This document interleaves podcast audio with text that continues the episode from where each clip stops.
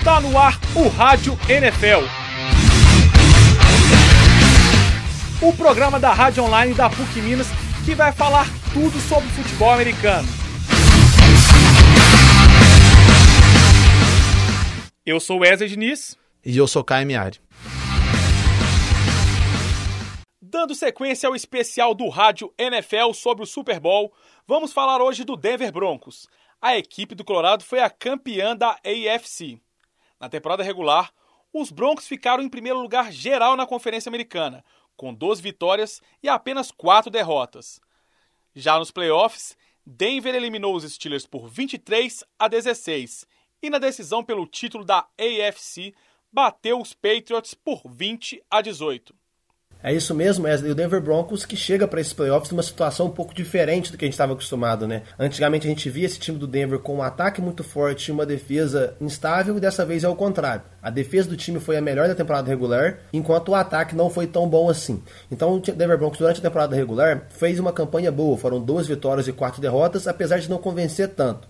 O time acabou ficando com a melhor campanha da Conferência Americana, né? Conseguiu passar o New England Patriots na última semana e por isso jogou em casa todos os jogos dos playoffs. Nos playoffs folgou na primeira rodada, depois enfrentou o Pittsburgh Steelers jogando em casa, o time não jogou tão bem, mas não sofreu turnovers. O Peyton Manning sobre gerenciar bem a partida e o time acabou sendo vitorioso. E na final da Conferência Americana, a defesa jogou muito bem, pressionou muito o Tom Brady, o Von Miller jogou muito bem e o Denver Broncos acabou chegando ao seu segundo Super Bowl dos últimos três anos. Para esse Super Bowl, a gente tem que destacar do Denver Broncos é a defesa, né? A defesa, como eu já falei, foi a que mais pressionou os quarterbacks, ela pressionou os quarterbacks adversários em 35% dos snaps, foi a maior marca da liga, e teve 52 sacks nos 16 jogos da temporada regular, também a maior marca da liga. Então é uma defesa lá que tem um pass rush muito bom com o Derek Wolf, o Von Miller, o DeMarcus Ware, e a secundária também é muito forte com a Crypto Talib, o Chris Harris e tudo mais. A defesa realmente é o que dá esperança para o torcedor do Denver Broncos, porque a gente já viu em vários jogos dessa temporada a defesa ganhar os seus jogos. O ataque como eu já falei também, foi um dos mais instáveis da NFL. Depende muito como que o Peyton Manning vai estar. E o Peyton Manning, ainda mais nessa altura da carreira, depende muito de outros fatores. Peyton Manning vai depender muito da sintonia com seus wide receivers, vai depender também de como a linha ofensiva vai proteger ele e principalmente do jogo corrido. Manning jogou apenas 10 jogos nessa temporada regular, ele tem apenas 9 touchdowns e 17 interceptações, né? Foi o segundo quarterback mais interceptado da liga, mesmo sem jogar todos os jogos. Então ele pode ter alguns problemas. Nesses playoffs que ele voltou de lesão, ele já melhorou bastante. Ele não foi interceptado nenhuma vez. Tudo bem que ele não está lançando aquele tanto de jardas e touchdowns que a gente estava acostumado, mas ele também não está errando tanto. Para esse jogo contra o Carolina Panthers, a gente tem que esperar um Peyton Manning um pouco mais cauteloso, e ele vai precisar disso. Ele não vai poder estar naquelas situações de terceiras descidas longas, não vai poder ser muito pressionado. Para isso acontecer, a linha ofensiva tem que jogar muito bem e o jogo corrido tem que desafogar um pouquinho o jogo para o. O jogo corrido do Denver Broncos, como eu já falei, teve altos e baixos no ano, teve jogos que chegava a 160, 170 jardas, mas por outro lado tinha partidas que chegavam apenas a 60. Para esse jogo vai precisar correr bem. O jogo que o ataque dos Broncos mais correu bem com a bola foi aquele contra o Packers na semana 8 e foi a melhor partida do Peyton Manning na temporada. Então realmente o jogo corrido vai precisar jogar muito bem nesse ataque para ajudar o Peyton Manning a ir bem. Caio vai dar um destaque especial ao Peyton Manning, quarterback do Denver. Com 39 anos, ele vai para o seu quarto Super Bowl e este pode ser o seu último jogo pela NFL. O veterano, que é um dos melhores da posição na história da NFL, ainda não decidiu se vai continuar jogando. Falando um pouco mais do Peyton Manning em si, né, pode ser a última partida da carreira dele. Ele já tem 39 anos, está chegando a quase duas décadas como jogador profissional e ele pode estar se aposentando, né? Ele já deu algumas entrevistas meio que subentendendo que isso pode acontecer.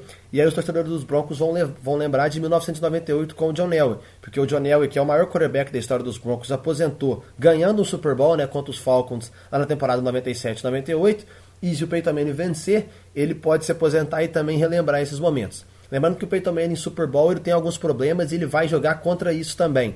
Ele já jogou um Super Bowl em 2007 contra, contra os Bears, jogou em 2010 contra os Saints e em 2014 agora contra o Seattle Seahawks. Em todos eles ele ganhou um e perdeu dois, e em todos eles ele foi interceptado pelo menos uma vez. Então isso mostra que o Peyton Manning precisa jogar melhor no Super Bowl. Para esse jogo em si, a situação é ainda mais adversa para ele, porque ele não está tão bem fisicamente, ele está com atuações ruins na temporada e vai enfrentar uma das melhores defesas da liga. Então a gente tem que ficar de olho principalmente como que o Peyton Manning vai levar esse ataque, porque se o Peyton Manning conseguir achar algumas boas jogadas e cuidar bem da bola, como ele fez na final da Conferência Americana e no jogo contra o Pittsburgh Steelers, os Broncos estão bem próximos de chegar à vitória porque a defesa do time vem jogando muito bem. Então o Denver Broncos é isso. É um time que tem uma defesa muito forte, que é o principal ponto do time, e um ataque que quando não erra muito, quando não comete seus turnovers, quando protege bem a bola, dá resultado porque a defesa faz o resto. Mas se o ataque começar a ter os turnovers, interceptações, não conseguir produzir, não conseguir fazer third downs, o time vai ter problema e aí pode ficar difícil para o Denver Broncos vencer.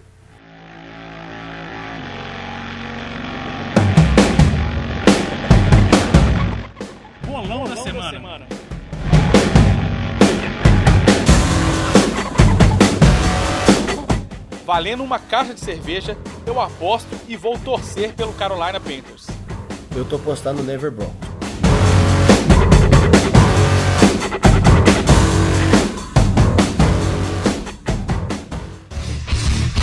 Touchdown para o Rádio NFL, o seu programa de futebol americano.